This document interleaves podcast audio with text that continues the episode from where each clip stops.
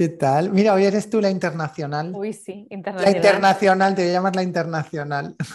Ay, me gusta. Mejor que sí. Así, Sí, comunista, como a mí me gusta. muy bien, muy bien. ¿Qué tal? ¿Sabes que me estoy echando como fama de comunista últimamente? Ah, sí, ¿por qué? No sé, en mi trabajo a veces me llaman la sindicalista, the unionist, the unionist, Eso me lo creo, más que la comunista. más que la comunista. Sí, Sí. sí.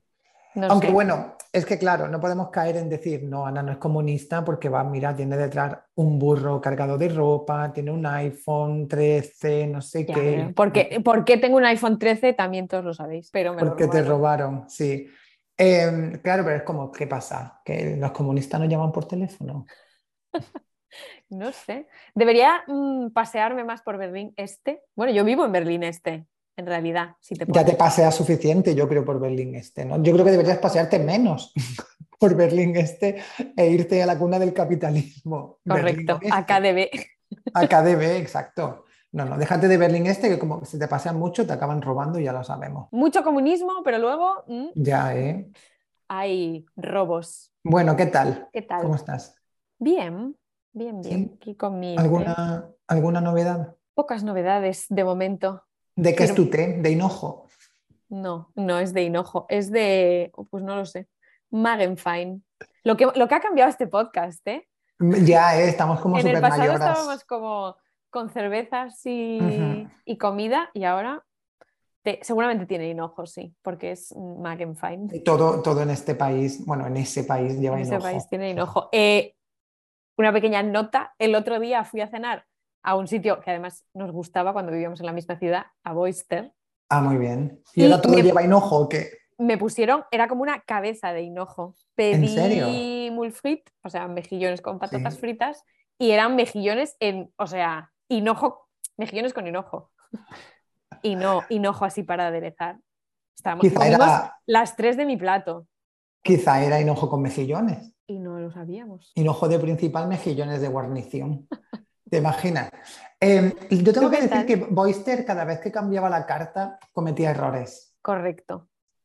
Yo creo Y que este- deberían quedarse siempre con los mismos platos, no, no innovar tanto porque no lo hacían bien. Sí, efectivamente. Hay un nuevo plato en la carta que una de mis amigas se sintió aventurera y lo pidió y era una era comida de hospital, una patata cocida con pescado blanco como relleno dentro de la patata. O sea, era Oh. literalmente mm, patata cocida con pescado, comida de estar enfermo mm, Ya, ¿eh? después de hacerte una colonoscopia. O sea, Y seguro que valía 25 euros una patata con un trozo de lenguado. Pues, pero era, y yo diciéndole, a ver, está buena, pero en el mundo Ya. de los sabores no Claro, es. ¿qué pasa? Que en Berlín, pues seguramente cuando estás malo te dan Magenfein, no te dan patata asada con lenguado. Y para ellos esa es una delicatessen y claro, te lo pueden vender por el precio que quieran. Y más si tienes un restaurante en Weserstraße, pues eso hay que pagarlo, cariño. Efectivamente. Oye, el- seguramente era lenguado, mm, pero no sabemos. A saber de dónde venían, de las además estaba así como desmenuzadillo, como si estuvieras enfermo, vaya. O sea, tal cual. Uy, Hinojo no tenía, eso no. Pero Pues hicimos el- el comida de único. hospital entre todos. El único que no llevaría hinojo seguro de la carta. Oye, ¿y tú qué tal? Cuéntanos cosas. Yo estoy bien, yo estoy bien. Hoy estamos grabando el lunes. Fíjate que los lunes me suelen gustar porque como me gustan los principios de semana. Ah, sí. ¿Sabes? ¿Te Como- gustan los sí. principios en general? Los principios en general sí me gusta como empezar una semana nueva y decir, ah, pues tengo X planes, tengo estas cosas que hacer.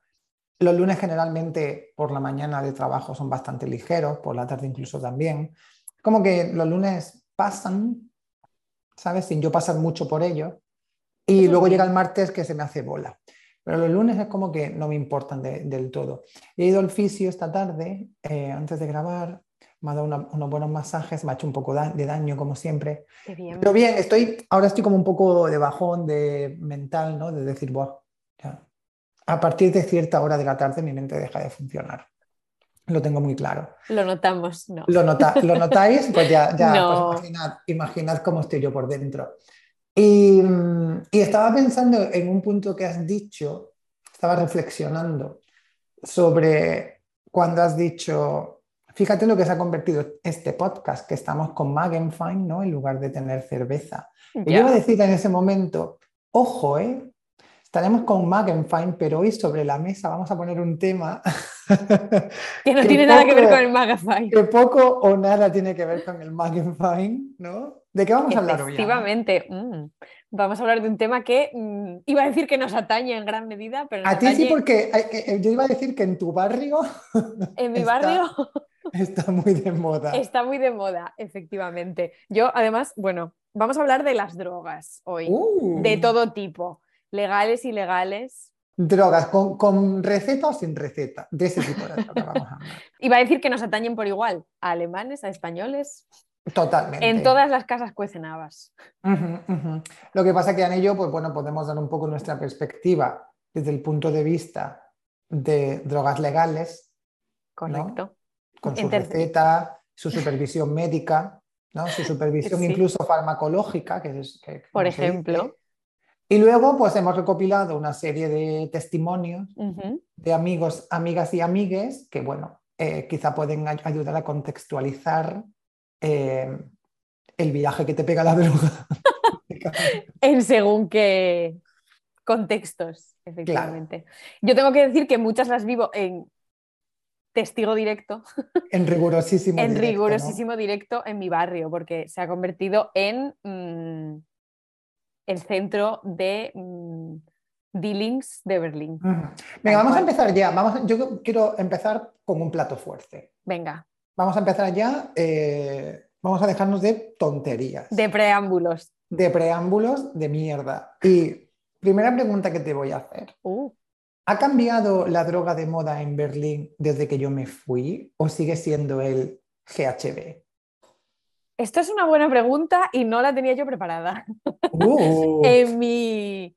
En, tu fuero eterno. Exacto. Entonces, yo diría que sí y no. Es decir, diría que no, porque en general, sí, también tengo que decir que hace mucho que no salgo yo de fiesta. En mm. Berlín, mm, de fiesta, de fiesta. A lo mejor desde que tú te has ido salido dos veces. Puede ser. Entonces, no lo he observado así mucho. Lo que sí es que cada vez la gente está como más concienciada de que causa efectos en plan un poco impredecibles, ¿no? Pues que la gente colapsa muy rápido, pues que la gente tampoco sabe muy bien cuánto tiene que tomar. Entonces, en todos los clubs, según entras, siempre hay como no GHB, GHB forbidden, bla, bla, bla. Yo creo que no, yo creo que simplemente los sitios, las discotecas, se quieren lavar un poquito las manos y decir, amigos, si os da una sobredosis de G y la liáis parda, nos la cargamos nosotros. Entonces se toman, ah, esta droga como, se toman esta droga como mucho más en serio que otras, porque no verás nunca.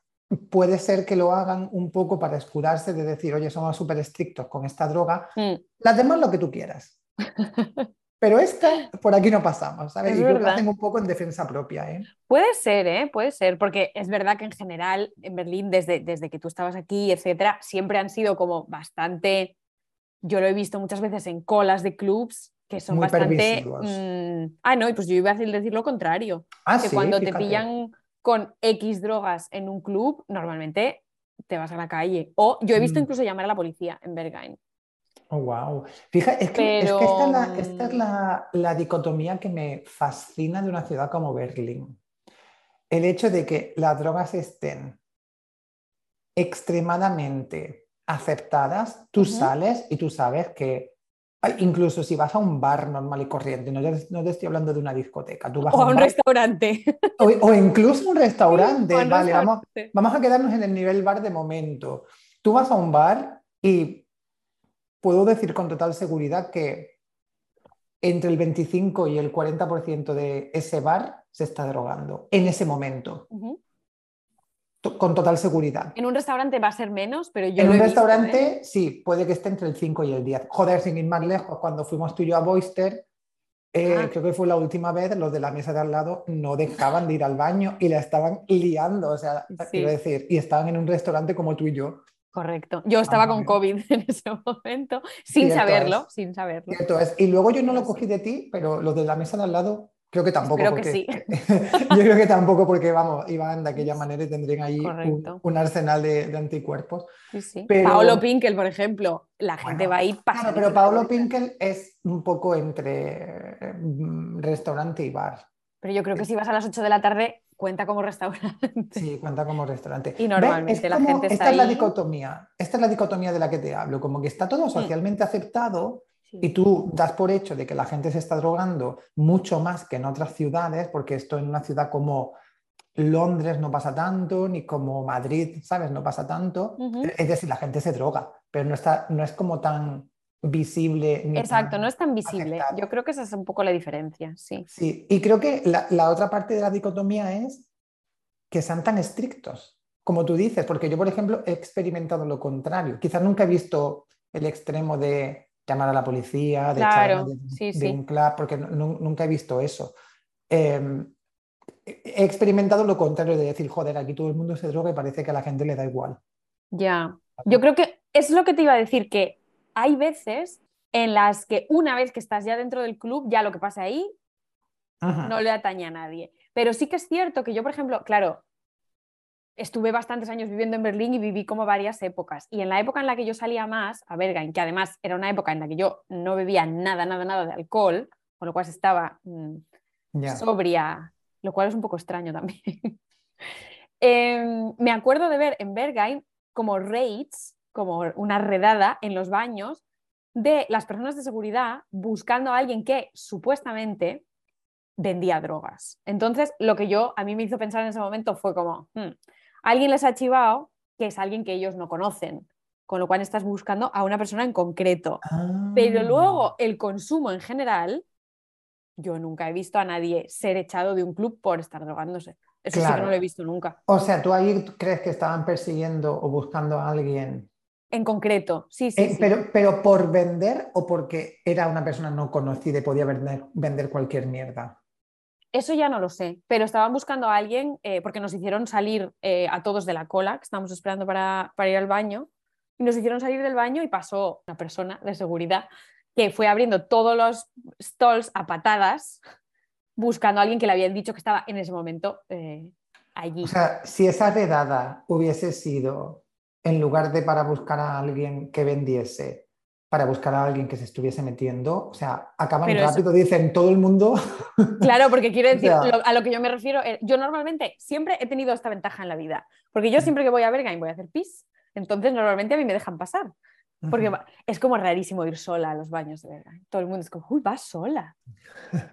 Qué rápido vas a tardar. Nosotros somos 35 para este cubículo, Claro. mira, perdona. Y en ese momento, ella, creo que va por Day, además, hizo salir a todo el mundo de- del baño, pero no se paró a ver qué estaba haciendo nadie, buscaban a alguien en concreto. Sí, sí. Qué fuerte, Fue la única experiencia así un poco Ah. extraña que tuve. ¿eh? Y... qué fuerte. Pero si quieren también buscar a gente que está consumiendo, no van a los... Cual- no van, bueno, pero es que en cualquier sitio, quiero decir, cualquier, lado. persona aleatoria que tú pares, chances are que esté cargadita, sí, que esté cargadita de algo y Sí, esté sí. metidísima.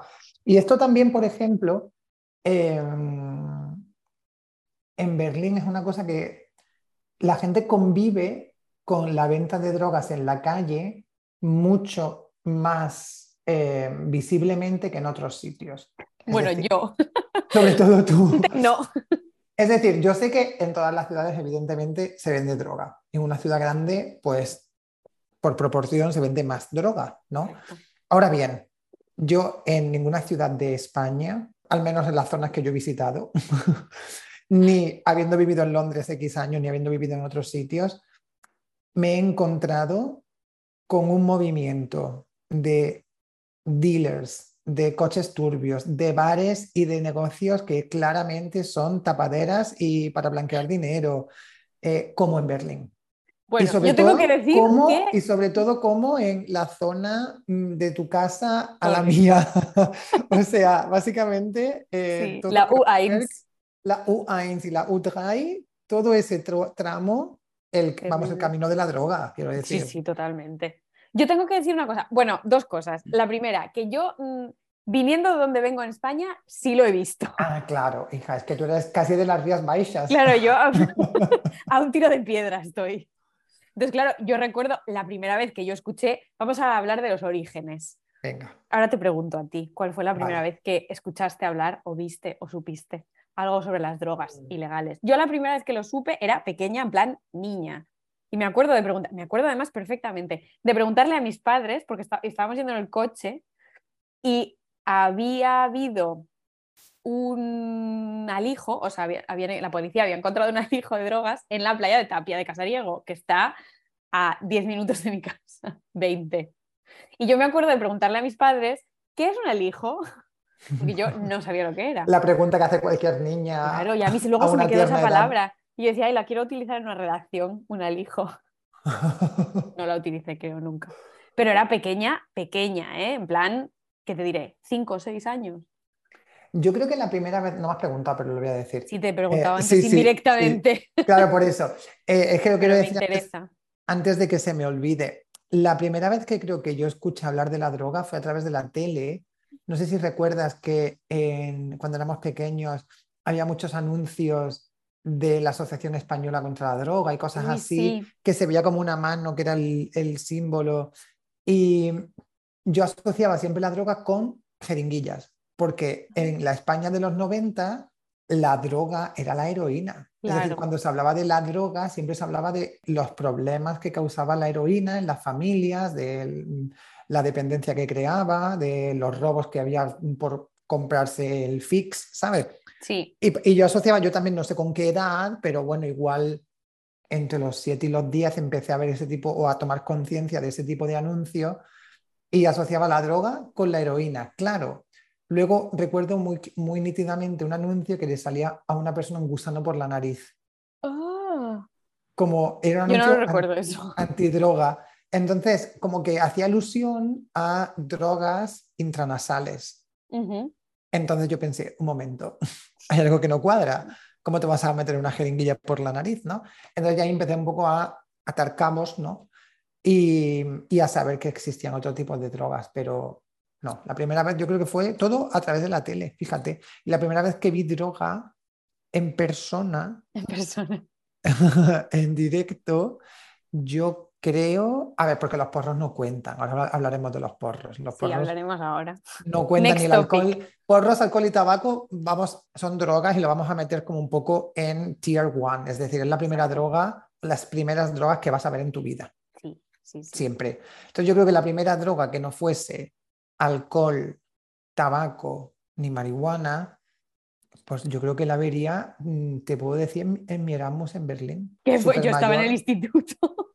Ah, no, claro, no, porque tú vives en un sitio donde se... Claro, yo en el instituto porros sí, más allá de porros no. Ah, yo más allá de porros. Bueno, a ver, aquí tengo que contar una anécdota. La gente que mm, sepa cosas de mi instituto, mm, esto lo sabrá. Mi instituto salió en el periódico el año en el que yo hice la selectividad, para más INRI, por consumo de drogas, porque habían hecho un estudio o algo así. Ahora mismo no lo recuerdo, o era, yo creo o quiero pensar que era que había ahí- habido como un periodista infiltrado o algo así. Uh, Entonces habían como demostrado o encontrado o algo así, habíamos salido en el periódico, porque era uno de los institutos, si no el más, en el que más droga se consumía de Asturias. wow. Entonces había en el, el periodista en el periódico hablaba de que no solo se vendían porros, sino que también había cocaína y uno y otro. Enhorabuena, Ana. Gracias. Además, el año de la selectividad. Tengo que decir que como yo luego saqué buena nota en la selectividad, el mismo, o un periodista, pero del mismo periódico, me llamó por si quería hacer una entrevista. Yo creo que les causaba curiosidad que hubiese habido alguien con tan buenas notas saliendo de ese pozo de mierda. O a lo mejor pensaban que iba yo de Aderol hasta el culo. No lo o, sabemos. pensaban, o pensaban que eras pionera en microdosing y eso es lo que te daba... Oye. Uy, esto, de esto tenemos que hablar Sí, también. ahora hablaremos del, del microdosing. Pero una de las historias que pasó, esto, que si no fue ese año, fue el año anterior, fue que nos fuimos de viaje de estudios y algunas personas que iban conmigo, alumnos en este caso, eh, pillaron cocaína. En- Hostia, y los est- profesores se estamos hablando de 16, 17 años. 17, sí. Madre mía. Y fue No, la ves, primera vez que yo la vi, claro. Qué fuerte, es que no, tan, pe tan No, que la probé. no. No, que conste en acta. Yo además le tenía absoluto pavor, Mm, porque me pasaba un poco como a ti, que la asociaba también un poco con, pues no sé, con la heroína, con... Claro, en, en mi zona había mucha gente que estaba pasadísima de vueltas. tú verás. Más Es que yo creo que, claro, en función de la zona en la que has crecido, has tomado mayor o menor conciencia de, de- de los efectos de las drogas. Es decir, Sí. si tú has visto, siendo de Asturias, pegando a Galicia, eh, de primera mano ese tipo de, de, bueno, de efecto, ¿no? O ese tipo Mm. de, Comportamientos. de comportamiento, de conductas erráticas, pues te quieres Uy, alejar. sí, Yo creo que pasaría lo mismo en la zona del Levante español con la ruta del bacalao y tal, ¿sabes? Porque al final, pues lo mismo. Sí, la gente- Ahí las drogas estaban mucho más presentes que en otros Mm. sitios, ¿no? Sí. O Marbella. Por ejemplo, que por se- rumorea, supuestamente, también hay eh, buen movimiento. claro. Lo que no sé es si ya llega a los institutos. Yo es cierto que aquí, que conste en acta, si me escucha ese periodista que me llamó en su momento, yo creo que quería sacar trapos sucios. No hice la entrevista. ¿eh? por cierto. Igual era, igual era un, un policía de incógnito ¿Te imaginas? y te quería, te quería sacar nombres y apellidos. Me, me hubiera parecido lo más. Pero el instituto estaba, vamos, todos los profesores y todo el mundo en pie de guerra. Porque decía, bueno. ¿cómo puede ser que hayamos salido en los medios por esto, tal y cual? Y, Qué fuerte. ¿Y tú no crees que a lo largo de los años, es decir, yo por ejemplo, la primera droga que interioricé como esta, esto existe, la heroína, ya lo he dicho. Seguramente después, pues sería la cocaína quizás, ¿no? Porque siempre se hablaba, Sí. em, las pastillas, ¿no? En plan, Yo sin esto hasta saber- mucho después no lo supe, creo. Yo las pastillas sí, sin saber realmente qué llevaba o qué era una pastilla, ¿no? Es decir, uh, una pastilla, porque incluso en series de televisión de estas de adolescentes, si salían y se drogaban, se tomaban una pastilla, siempre. En Ah. plan, te pongo un ejemplo tonto que no sé si esto lo, lo hacían en esa serie, ¿no? Pero compañeros, ¿no? Si tú veías compañeros de pequeña, eh, chances are que hubiese un episodio donde alguien se drogaba y le daba una sobredosis y tenían un sustillo. Pues seguramente que la droga que tomasen fuese eh, una pastilla o como mucho una raya de algo. Asumiendo Sí. que ese algo sería cocaína, seguramente. Bueno, Seguramente. seguramente sería speed. Pero, Hombre, para la serie seguramente sería azúcar, pero ese, claro, ¿no? Y, y a lo me encantaría que les diesen speed en vez de cocaína verdad, como los- para que les salga barata la escena. como los nazis a, a los soldados que los tenían puestitos de speed para que viva. Madre ves. mía. Ya ves, Pues por ejemplo, eso. yo las anfetaminas no sabía de su existencia hasta hace relativamente poco. Fíjate, claro, yo tampoco. Y, y me parece curioso porque son como drogas que han perdurado en el tiempo y a la vez hay otras tipo el LSD, no el ácido, que son mucho más, bueno, entre comillas, más antiguas, porque, bueno, los hippies, los, los 60, los 70, los viajes que se daban, y luego también perduran, pero son como menos populares. ¿no? True. Porque es como que ahora mismo... Están como el- menos en la cultura Sí, general. exacto. Y el market share que tiene el LSD no es el market share que tiene la cocaína No, correcto. o que tiene el GHB. Hablo de Berlín, por ejemplo. Claro, ¿no? sí. Yo es verdad que con el GHB le he perdido un poco la pista, también te digo. Pero sí, que era una cosa que iba a decir antes, cuantas más conversaciones escucho, la gente como que lo- le está cogiendo un poquillo de miedo, creo. Sí, sí, sí. Mm. Y me parece muy bien que sea Sí. así, porque sobre todo entre, bueno, personas del colectivo LGTBIQ en Berlín están muy presentes. Y a mí me da mucho Mm. miedo porque yo he visto los efectos de esa droga en primera persona. Es Uh, decir, yo estaba en una discoteca y había una persona, bueno, una, había varias, muchas, múltiples eh, personas pasadísimas de vuelta, mm, la gran mayoría con G, porque es que siempre te Jolín. ofrecen G, siempre te ofrecen G. Y a mí me da pavor. Y es que se, se lo meten y se ponen, em, ¿cómo te digo? Se vuelven increíblemente pesados. Porque se ponen, sinceramente, se ponen cachondos como monas sí. y se vuelven súper pesados, pero es que eh, mm, los están mirando y es que tienen la mirada perdida todos, ¿sabes? Sí, es como que tienen la sí, como mirada de muertos. Totalmente, están como muertos en vida. Y es que en, en, un sitio en concreto, una persona se pasaría con el G, se quedó anclado, era un tío, se quedó anclado en un sofá y sus amigos lo levantaban y es como que él no andaba, tenían que moverlo, era como una cosa, o sea, horrorosa de ver. ¿Y no era ketamina eso? Porque... Pensé en ketamina, pero es que mm. luego escuché que había sido, bueno, escuché, yo ya no sé realmente si este rumor era cierto o no, que era por G. Porque sí que es cierto que la ketamina tiene el efecto paralizador, ¿no? Porque es un, tranquilizador, Que la gente se queda como un flaver. Claro, pero no sé exactamente. Fíjate, la ketamina es otra que me da mucho miedo. Ya, a mí también. Yo es verdad que si ves a gente, a lo mejor no lo sabes, yo en, la época en la que íbamos a Berghain, es cierto que he visto cosas extrañísimas. En plan, gente que va iba como arrastrándose por la pared, como que necesitaba el sustento de la pared para no caerse. Y yo decía, madre santa. Qué fuerte. Sí que no he visto a nadie nunca colapsar de G, eso creo que no lo he visto, diría. Pero sí que en un festival vimos una vez a un, tío que a mí me dio tal mal rollo que recogí mi tienda de campaña y me fui a mi casa. O sea, imagínate. ¿Y era por G? Era por G, porque además lo estábamos viendo y lo estaba tomando delante de nosotras. Y estaba completamente desnudo, blanco, head to toe. Y vino, además vino como donde estábamos mis amigas, mis amigas y yo, literalmente desayunando, en plan, tomando un croissant y un café por la mañana, porque esto ya era después de pasar la noche. Los festivales en, Alemania es que son un poco destroyer, ¿eh? También. ¿eh? En plan, tú vas a ir con tu tienda de campaña y ya lo que pase pasó. Y vino hasta donde estábamos nosotras con un mm, recogió de no sé dónde un bañador, un bikini, mejor dicho, de chica, se lo puso, que no le tapaba ni el huevo derecho, literalmente, pero con una cara como de animal salvaje. qué asco. Ahí intentaba hablar con nosotras y no decía nada con sentido. O sea, no decía palabras y decía, madre de Dios. Es que no, hay necesidad ninguna de aguantar ese, tipo de, ese tipo de persona. Y además lo, estaba, lo, estabas viendo que cada tres segundos estaba tomando más. Y yo decía, chica, ¿vas a acabar?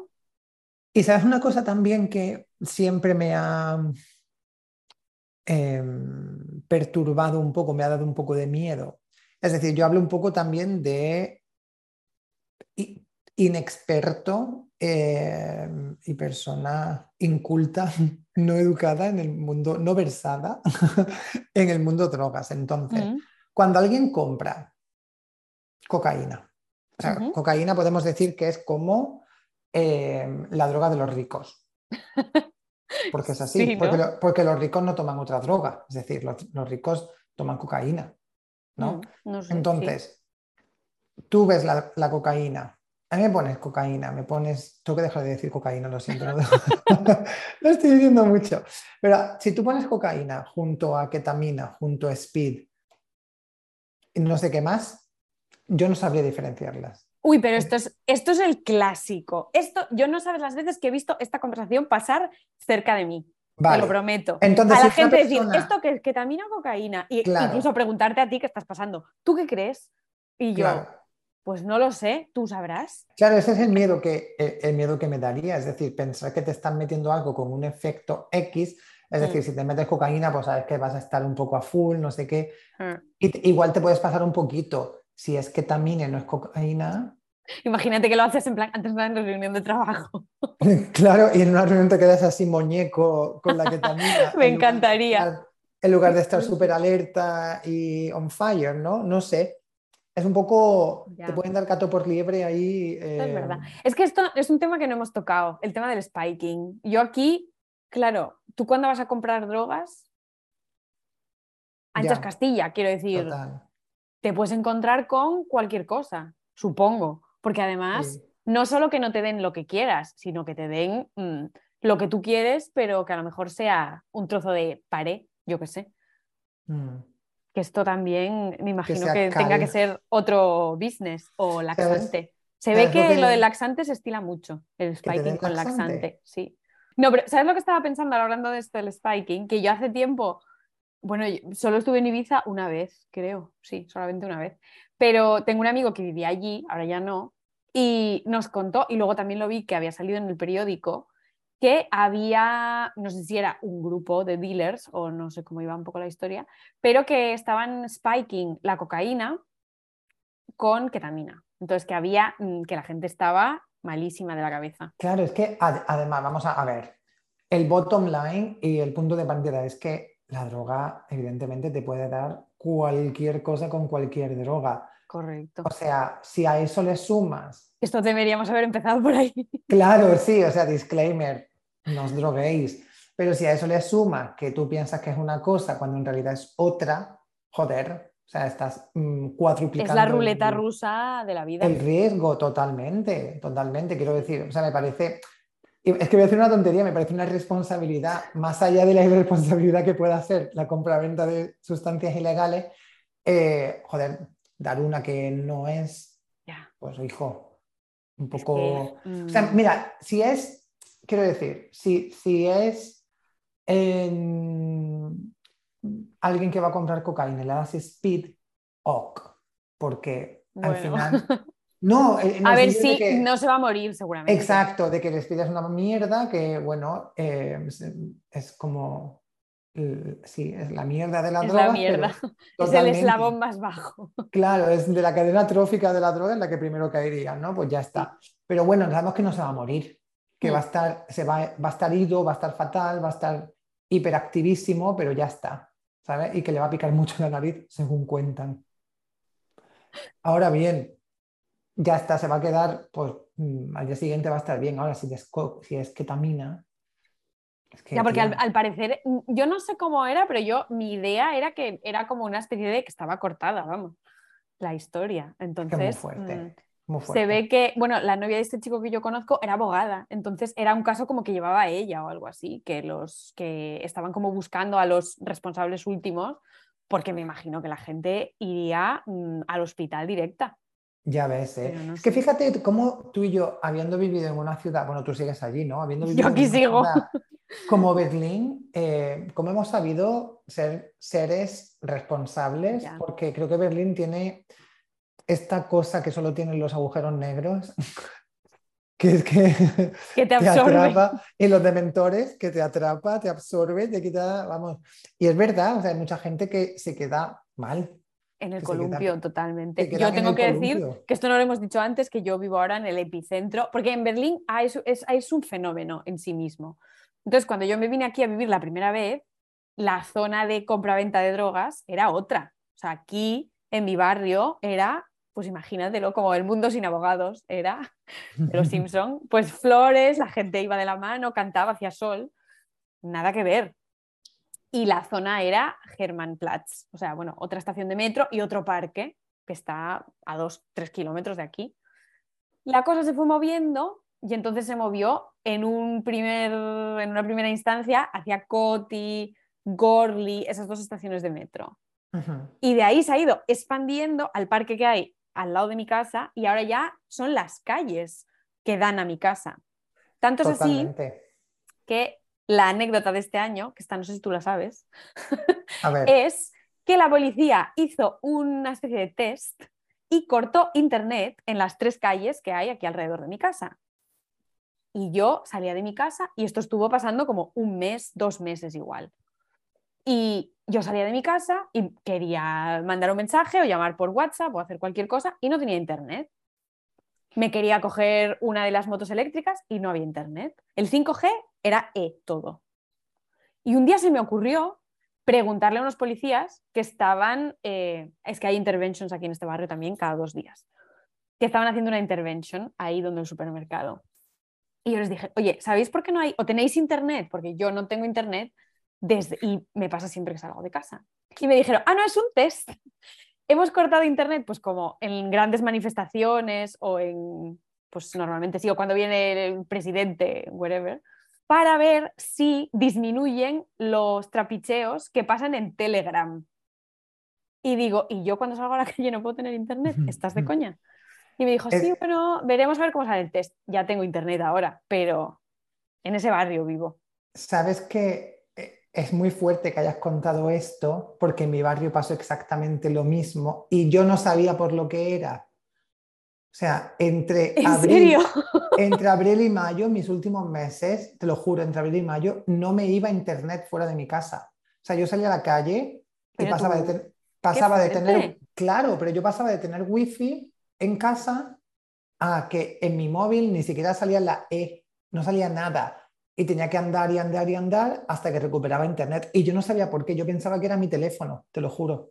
Porque no me dio por preguntarle a nadie. Y no entiendo, porque si es el mismo test, a lo mejor que se le fue de las manos las coordenadas, porque mi barrio, quiero decir. Ya, pues eso te iba a decir que tu barrio era como más chill.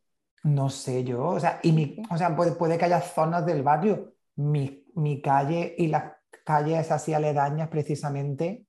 Qué fuerte. Pues a mí lo cierto es que me pasa, yo camino bastante, entonces muchas veces venía caminando pues desde Noicon o desde, desde tu casa creo que nunca lo hice, pero desde Coti sí.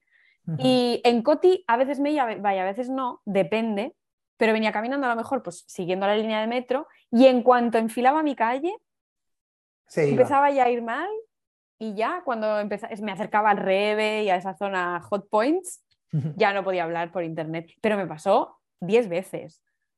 Y además tengo mucha costumbre de cuando voy caminando em, ponerme a llamar, que es el momento en el que yo hablo por teléfono. Pues siempre, mi madre ya me decía, chica, ¿dónde vives?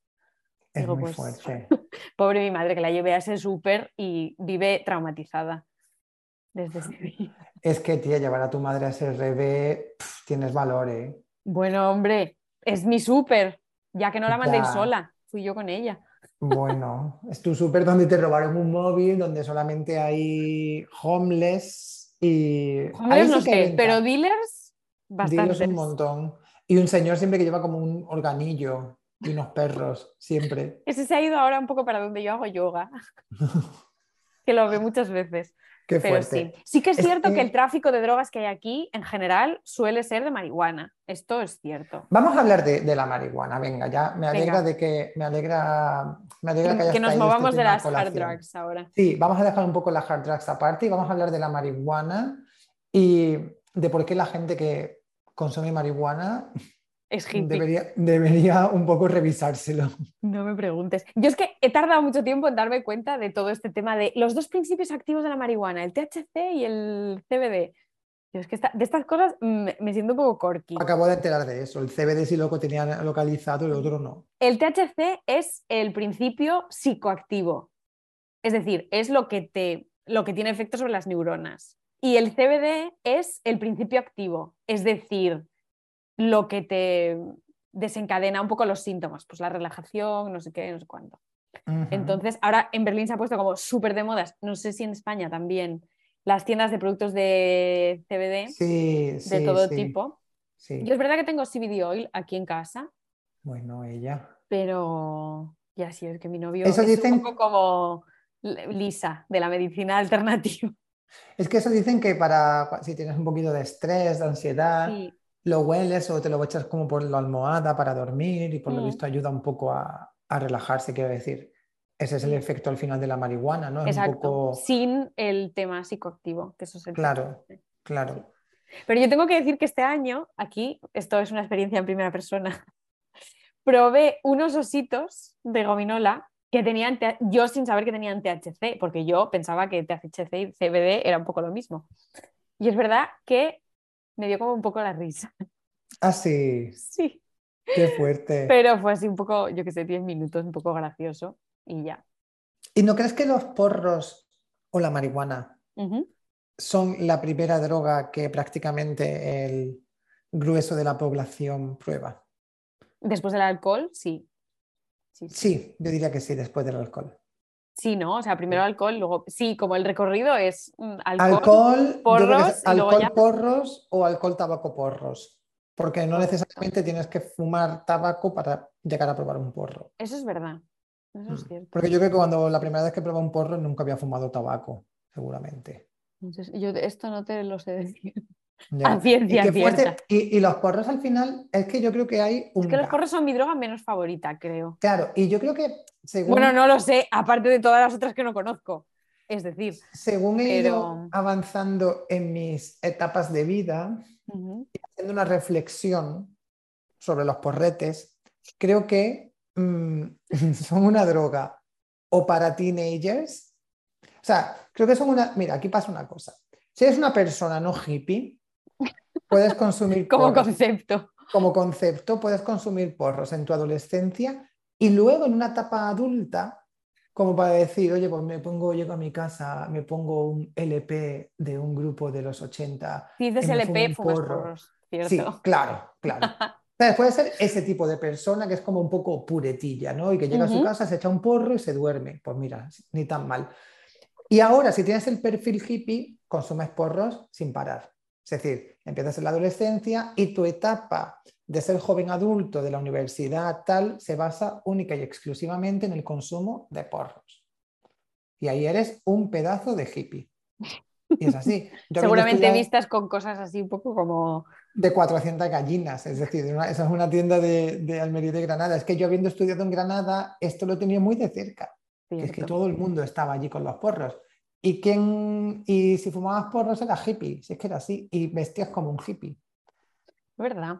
Sí, es, un- te es ibas- como un tipo de mm, persona o carácter que lo hay como across Europe, ¿sabes lo que te quiero decir? como en Total, todos los países total. hay como ese... Es una constante. Es una es constante. una constante en Europa en determinadas etapas de vida. Eso es así. Correcto. Sí. Eso es así. Y me hace gracia también eso, la, la- la etapa ya un poco de adulto, ya sentado, que, oye, al final a lo mejor no han consumido porros en, mucho al- en muchos años y de repente dicen, ya, échame un porrete. Y se compran, ¿sabes? Y se compran ahí para fumar sus porros en su casa, pues ya está ni tan mal. pasa Oye, nada. mira. Sí, Pues a ver, yo no, no vengo aquí a hacer ni muchísimo menos apología de la droga. La que una persona se oye. fuma un porro en su casa, pues tampoco lo veo el fin del mundo, ¿no? Ya. ¿Sabes una cosa que me pasó a mí? Y esto hablaremos más de ello en nuestro episodio número 2 de Estados Unidos. Ah, muy bien. Ahora cuando fui a Nueva York, que en Nueva Sí. York se ha legalizado ahora la marihuana. Ah, en el estado de Nueva, Nueva, York, ¿no? huele a Gorlitzer Park. O sea, yo lo que no entiendo es por qué ahora que se han legalizado los porros, huele a porro en to- todo el mundo fuma porros ahora de repente. O sea, no entiendo. Te lo prometo. O sea, era en los bares, en, de dis- bueno, las discotecas un poco sin más, en la calle, mm, en sitios de desayunar, non-stop. Qué fuerte. Olía ¿Y no, a Gorlitzer Park. ¿no crees que es porque, porque los americanos no saben tener una relación de responsabilidad con sustancias? Porque con el alcohol les pasa lo mismo. Puede Es ser. decir, mm, es por la ley seca. Total, ya lo hablamos en el episodio de, de USA, es decir, mm, tienen una Correcto. relación toxiquísima con el alcohol. Es decir, tú en España, y vuelvo a, vuelvo a decir lo mismo, habrá gente que piense esto es apología del alcohol. Pues oye, quizás, yo no te voy a decir, yo no, no, no es mi labor ni mi, mi pretensión hacer aquí apología del alcohol. Diré que en España está muy normalizado, para bien o para mal, tomarte una cañita o un vino. Sí. Y eso no, no significa salir del bar rodando. Correcto. En Estados sí. Unidos no. Es En. Estados Unidos está más normalizado salir a un cóctel bar y salir rodando. Es que además en Estados Unidos pasa una cosa, te digo, digo más, porque yo además lo he empezado a ver ahora últimamente, quizás porque me fijo más, no sé, yo nunca he sido de beber grandes cantidades, pero es verdad que ahora últimamente no bebo nada. Entonces, tú cuando le dices a alguien, a un estadounidense, I'm sober, significa que estás rehabilitándote de ser alcohólico. Totalmente. O sea, Sí, no sí, significa sí. que no hayas bebido ese día. Si o sea, es dices I'm este sober, concepto. si, si dices I'm sober, quiere decir que has sido un borracho y un adicto al alcohol durante años. ¿A que sí? Y eso Pues- creo que lo dicen un poco para, oye, no me ofrezcáis cosas, Exacto. tener un poco de delicadeza. Exacto, tú puedes decir, pues, o I don't drink o algo así, pero esto le pasó, bueno, nos pasó con un chico que conocimos que nos dijo I'm sober y yo, mi amiga se espantó totalmente y yo le dije, ay, bueno, pues no bebe el chaval, que yo ese día tampoco bebía, pues oye. Y ella me dijo, estás equivocada. I'm sober aquí no significa no bebo hoy, significa he tenido problemas con el alcohol en es el que es muy fuerte. es muy fuerte. Y fíjate lo normalizado que esté decir I'm sober, que al final es redefinir ¿no? el significado de una palabra, Mm. eh, bueno, o agregar un significado nuevo, ¿no? De decir, es que si dices I'm sober, seguramente tradicionalmente signi- significaría, por lo que tú dices, en este momento no estoy borracho, en este momento estoy sobrio, pero lo han un poco transformado en decir, vale, tiene ese trasfondo de No, Era una palabra que, era una necesidad social. Claro, era una necesidad social esa que han- palabra. que han cubierto con la evolución de esa palabra. Es que por eso creo que es una relación mucho más tóxica con el alcohol que otras culturas, lo, que otras culturas, lo cual no hace que otras culturas sean menos graves, ni muchísimo menos. No, es verdad. pero, pero yo creo que, joder, son menos extremas, ¿no? Eh, Sí, bueno, yo esto, por ejemplo, esto no, o sea, no lo he visto ni en Alemania ni en España. No digo yo que en Alemania tengan tampoco una relación muy sana con el alcohol. no, Esto no, es ni, cierto ni que en no, Reino Unido tampoco, lo estaba pensando ahora. es verdad. Bueno, en España tampoco, ¿eh? Quiero decir. Porque tú en No, un en sitio, España tampoco. si estás en un sitio en España y dices que no bebes, como me pasó a mí en alguna ocasión, porque no me apetece, o estás embarazada, o también estás un poco alcohólica rehabilitada, o Sí, que te pasa algo ese te día. pasa algo. Sí, sí, es verdad. Y eso me da un poco de rabia porque yo, de hecho, muchas veces salgo y me pido cerveza 00, porque no me apetece beber alcohol.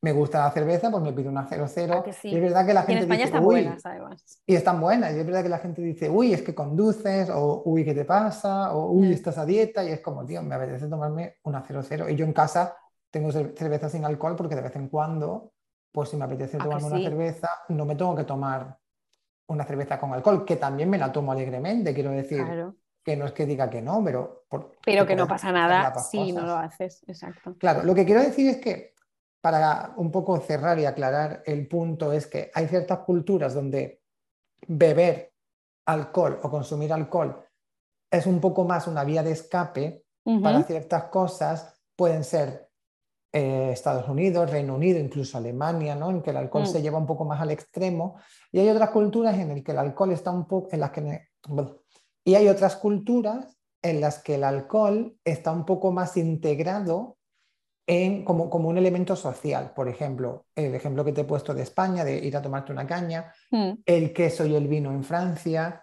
mm. el aperol en Italia, quiero decir, es como un poco más eh, disfrutar de ese momento y disfrutar pues tomándote una copita de alcohol. Sí, que claro, te tomas una, exacto, no significa mm, No significa irte a un pub y beberte cinco pintas de cerveza, correcto. ¿sabes? Ni hacer un Oktoberfest con las jarras, que de hecho es ahora, que es Mm. como qué palo, por favor. El Oktoberfest es que a mí es una cosa que, uno, es un festival que gira en torno al alcohol, que ya Red flag. flaquea por ahí. Exacto, red flag. Eh, la segunda red flag es la ropa. Esto, todo es una red flag en la Oktoberfest. Ya. Y la tercera es que en general mm, también hay mucha movimiento de cocaína, por lo que me han Hombre, tú contado. Verás. no, nunca, ¿eh? Pero Tú eras. Y bueno, y, y cuarta mm, es en puto Baviera, quiero decir. Cerremos No ahora este topic que quiero abrir yo otro, otro melón. El melón del microdosing, que hemos pasado antes por él así Mi un poco de puntillas. Y esto no lo hemos hablado. Porque esto ahora en nuestra generación yo creo que han sido los inventores del microdosing. Sí, totalmente. Y esto yo lo descubrí, o sea, descubrí lo que era no hace tanto, hace algunos años, ¿no? Hace Sí, cuatro o cinco años. seis, sí. Sí, descubrí lo que era microdosing y me quedé un poco flipping, la ¿A verdad. Ah, que sí? Yo es verdad que no sé, no he conocido a nadie en persona que lo haga, Yo tampoco. con lo cual tampoco tengo eh, testimonios de primera mano, como aquí del dealing de la marihuana. De esto te puedo, os puedo contar lo que queráis. Pero el consiste, no tanto. vamos a decir en qué consiste por si alguna oyenta no lo sabe, consiste en consumir una pequeña dosis de una droga en lugar de salir un día y ponerte hasta el culo, pues tú en tu día a día consumes una dosis pequeñita sostenida en el tiempo. ¿Se puede hacer más. microdosing de todas las drogas? Pregunta importante. Pues no lo sé. Eh, en general, el microdosing funciona con las drogas alucinógenas. Es decir, por, para tener un poco los beneficios, es decir, pues la creatividad, mm, un poco esa relajación tal y cual, pero no el tema de las alucinaciones. Entonces, yo me imagino que con otras drogas tipo la heroína no puedes hacer microdosing. Claro. Esta es mi teoría. Aquí, oyentas, si tenéis alguna información sobre esto. ¿Y tú crees que drogas como lo que hemos dicho antes, los porros, serían aptas para hacer microdosing? Pues supongo que sí, sí, ¿no? Porque, sobre todo, pues eso, porque como la parte, a lo mejor separar los dos principios ya es un poco el, el empezar con el principio del microdosing, porque así tienes pues, los beneficios del CBD sin tener el tema del psicoactivo. O al revés, el psicoactivo en sustancias, eh, o sea, en... ¿Quién coño se inventó esto de microdosing? Pues una persona que seguramente era adicto a las drogas y diría, no, es que si yo me tomo un poquito todos los días, no pasa nada. O sea, si te tomas un poquito todos los días, eres un puto adicto. Sí. Ya está. Yo sí que es cierto que he leído, porque me, he metido un poco en, en la historia y quería saber qué había de verdad en esto, que he leído que empezó con casos o estudios clínicos, es decir, que no se lo inventó alguien como para Ah, sí, tener más cierto, performance, sino por algún tipo de trastorno mental. Pues es no sé si era ansiedad o depresión o algo así. Entonces probaban efectos en los que la dosis era menor, pues creo que era LSD en este caso. Es que justo te iba a decir que creo que los orígenes del LSD es que era un, un fármaco, ¿no? Era un- se utilizaba con fines terapéuticos, ¿no? Y los efectos del LSD luego se hicieron que se convirtiera en algo recreacional o recreativo. Recreativo, por ejemplo. Recreativo. Pero luego, por supuesto, como mm, no sé si fue nuestra generación o la anterior, que todo lo tiene que mm, linkar al Ya. trabajo, decidieron que, uy, para los creativos de la vida y para tener más performance, que es lo más importante, pues tomar drogas en el trabajo también. ¿Ves? En a esta gente se merece que le den ketamina por cocaína. Totalmente, totalmente. Eh, bueno, venga, antes de cerrar, hay un último tema que me gustaría que tocásemos, que eh, en cierta parte lo hemos tocado con Berlín, pero quiero que, quiero que eh, profundicemos un poco más desde otro ángulo, que es los destinos que están un poco orientados al consumo de droga, es decir, Uh, los retiros de la droga. claro, aquí Berlín, Berlín es un, Berlín es uno porque la gente que no vive en Berlín y se va a Berlín un fin de semana, ¿a qué va? Va a drogarse. depende, pero sí.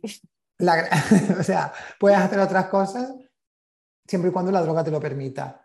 Entonces, vamos a hablar de otros retiros, otros destinos de, de droga que no sean Berlín, porque a verlos, haylos. Claro, o sea, hay otros destinos para otras drogas, porque el tema del turismo, de yo a mí que me interesa mucho este tema, de, gracias al equipo de investigación, por supuesto, eh, he visto un montón de documentales de gente que se va a Centroamérica a hacer básicamente un retiro de alucinógenos, ya Claro. sea ayahuasca, los sapos esos, Hay como Nacho Vidal que hizo el ritual ese con los sapos, ¿no? el sapo UFO. Qué fuerte. Hemos qué visto muy fuerte. Mira, ya no hace falta irse ni a México, No, ya te lo haces en casa en Murcia, lo haces en Murcia y ya está. Te iba a decir una cosa que, que no está relacionado del todo, pero cuando has dicho ayahuasca me he acordado de la burundanga también. Uy, esto estuvo muy de moda en una época. Claro, sí, que, sí. que llevaban a la gente que te soplaban burundanga, que era como partículas en el aire o algo así. Era como cloroformo, una cosa así. Sí, y te perdías como, te inhibían los sentidos, perdías como la capacidad, ¿no? de controlar tu voluntad. Ujú. Y yo me acuerdo que siempre pues, salía en la tele, de hecho, un equipo de investigación que hay uno sobre la burundanga, que llevaban a la gente como a los cajeros automáticos a que les diera dinero, eh, mm, se, me- se colaban en casa de la gente por la puerta porque les decían, ábreme la puerta de tu casa y se metían a robar, una cosa súper extraña. Es muy fuerte. Sí, yo, a ver, aquí no hemos tocado un tema que lo voy a tocar así un poco de pasada para no mm, calentarme yo con esto, pero siendo mujer Ya, tienes que tener 50 ojos cuando vas por la vida. hombre, bueno, y, a mí no me ha pasado ahora- nada con la burundanga, ¿eh? Esto es Claro. ¿no? Y ahora con lo de la el- química, pues tú verás, Exacto. Pues sí, mucho, sí. mucho peor, vamos. Mucho peor, porque ya en su momento era el GHB, que el GHB mm, había que ir con cuidadito tapando la bebida, esto ya cuando yo era adolescente. Pero en la época de la burundanga también decían que lo hacían pues eso para delitos sexuales y no sé qué. Escopolamina es la droga que es la burundanga. Escopolamina. Sí, se me, se me ha ocurrido ahora. Yo también vi equipo de investigación, David. Qué fuerte. Sí, sí, pero me acuerdo que hubo una época que había como un montón de delitos y había mafias organizadas que se ve que te ponían un pañuelo en la cara y era eso, escopolamina o burundanga. Es que a mí Flipo, estas ¿eh? cosas que te controlan la voluntad me da como muy mal, muy mal rollo. Total. Sí, sí. Total. Y luego para la No sumisión lo sé, no lo sé. Intravenosa es como, por favor, o sea, bueno, el hecho de que sea una droga y que la estén utilizando con ese fin, vamos, a la cárcel todos. Ya, Ahora, encima, totalmente. encima que sea un eh, intravenosa es como joder. La transmisión de enfermedades, quiero decir, muchas veces utilizan la misma aguja, como what the fuck, tío. Pues por lo visto, lo que usan es GHB también. ¿En serio? Sí. Fíjate. Yo lo sabía en la época en la que yo salía más, era lo que te echaban en las bebidas. Pero, pero no sabía que era lo que inyectaban. O sea, cuando, cuando inyecta, o sea, cuando te decían, ten cuidado a ver si te echan algo en la copa, era G. Sí, era GHB. Fíjate que ya existía de aquella. O de lo que sale el GHB, que es GBL, creo. Otras siglas. Que es como el, como el concentrado de. Sí, pero vamos, algo así. Pero sí, sí, ya existía de aquella. ¿Ves? No te digo yo. Si tienes que, ir con 50 ojos. Está todo inventado. Está inventado. Pero a ver, volviendo a los retiros de la droga. Ah, hay otros sitios donde, bueno, quizás no son retiros como, tales de, la droga, pero sí que sabemos que el consumo de drogas está muy extendido. Véase el sudeste asiático. Uh, sí. Es verdad, en el sudeste asiático yo he llegado a ver en Tailandia buckets como, bueno, yo además en Tailandia que no podía mm, ni beberme una Coca-Cola porque estaba tomando antibióticos todo el viaje. La que iba más colocada era yo, anda, tú verás. Un sitio donde daban buckets de bebida con MDMA. Ay, por Dios. Ya directamente mezclado para ti. Madre mía. Combinado con cosas de neón y full moon party. Y yo. Es que es horrible. Es que es horrible. Amiga, y, luego, y luego estos batidos también de trufas, que esto también se lleva mucho. Como de o seta o trufa, vamos. Esto también lo he visto en... Truco o trato. Culo o codo. que creo que es también eh, la caja sorpresa. Qué fuerte. yo creo que esto lo hacían mucho más en Bali. O sea, tengo una amiga que me contó, yo no estaba en Bali nunca, pero tengo una amiga que me contó que en Bali estaban como bastante, había un sitio donde la gente iba normalmente a tomarlos. Esto seguramente queda un poco de inculta, pero sí, sí. De hecho, me lo contó el otro día, ¿eh? lo del batido de la trufa. Hombre, se nos está olvidando Ámsterdam. Hombre, muy bien. Oye, ¿cómo se nos ha pasado de... O cualquier población de Holanda, si estabas de Erasmus. ¿Tú fuiste alguno de los que hiciste un viaje de Erasmus a Holanda? Fíjate que de Erasmus no, pero vamos, la prima del Erasmus. Es decir, un verano que me pasé un par de meses en Alemania, en Düsseldorf, de hecho, que encima está súper cerca de Holanda, ¿qué haces? Pues no hacía nada, imagínate por irme a Holanda. Me veo. Y, y, esa fue la primera vez que estuve en Ámsterdam, pues yo tendría 18 años o así, imagínate. Qué gracia. Ya yo cuando fui de Erasmus también fuimos, pero fuimos a Maastricht. Ah, mira ella, qué mariculta. Sí, bueno, ya ves tú. Pero vamos, fue en plan, mm, nos comimos uno de esos muffins también, porque yo decía, ay, yo fumar no quiero, qué mal. Luego me acuerdo en el tren de vuelta, porque fuimos, mi amiga vivía en Bruselas, fuimos en el tren de vuelta con una revoltura de estómago. Porque claro, del muffin acabas de comer una Fanta, un Twix, toda la mierda que se te ponga por delante. Pero Holanda en sí y Ámsterdam. Esto es Otro destino, sí. Un destino como muy de despedida de soltero. Es un destino de hetero asqueroso, quiero decir. No, no. Y, y porque, claro, ya dicen, eh, vamos a fumar porros, a meternos y, el, barrio rojo. Y es como, tío, para. Muy mal. Horroroso. Pero bueno, mira, al final, eh, da igual los retiros de la droga, los destinos y tal, todo confluye en Berlín, quiero decir. Tú eres una privilegiada. Todos los caminos conducen a Berlín. Exacto, tú eres una privilegiada por vivir en el epicentro. Nunca mejor dicho. De la droga, totalmente, totalmente. Así que bueno. Eh, para hacer es como hacer un máster aquí. Esto es, sí. esto es verdad. Porque yo recuerdo hablar con mi madre y mi madre me decía, pero, pero, pero, pero. Yo además hablo con mucha naturalidad con mi madre de estas cosas. Pero efectivamente, mm, si queréis hacer un máster en sustancias psicoactivas, venid a Berlín. Ayahuasca, no sé si se maneja, pero de todo lo demás, todas las trends están aquí. Muy bien. Sí, hay incluso yo creo que ayahuasca también estará. Yo es verdad que he visto que está súper de moda en España. La ayahuasca. Ah, sí, porque hay como mucho falso gurú que lo utiliza. Como dice equipo de investigación. Exacto, ¿de dónde te crees que lo he sacado? Claro que sí. Deberíamos invitar en uno de nuestros próximos episodios a un asistente a algún retiro para que nos cuente su experiencia, porque aquí no podemos comentar mucho. No, aquí no podemos comentar mucho, pero... Con la voz eh, distorsionada, me encantaría tener un participante en este podcast con la voz Le distorsionada. vamos a comprar un, un decoder de este, ¿no? Que te, que te tunea la voz. Bueno, tía, Bueno. yo creo que con esto, no, no sé tú, pero yo tengo unas ganas de, de meterme un pico ahora. de- Ya ves, tomarme una pastillita y para dormir. Sí. Dicho esto y dicho lo, dicho lo cual, en virtud de lo cual, Terminamos nuestra moción sí. por el día de hoy. Yo exacto. creo que No, no sin antes decir algo muy importante que es no a las drogas, chicos. Correcto. un poco Sí, sí, que esto nos- un mensaje positivo, que se vea que somos mm, buena influencia, Gente sana. influencers de la salud. Fuera lo malo, entra lo sano. Entra lo sano. Bueno, venga, nos vemos pronto. La semana que viene más. Chao. Chao. Adiós.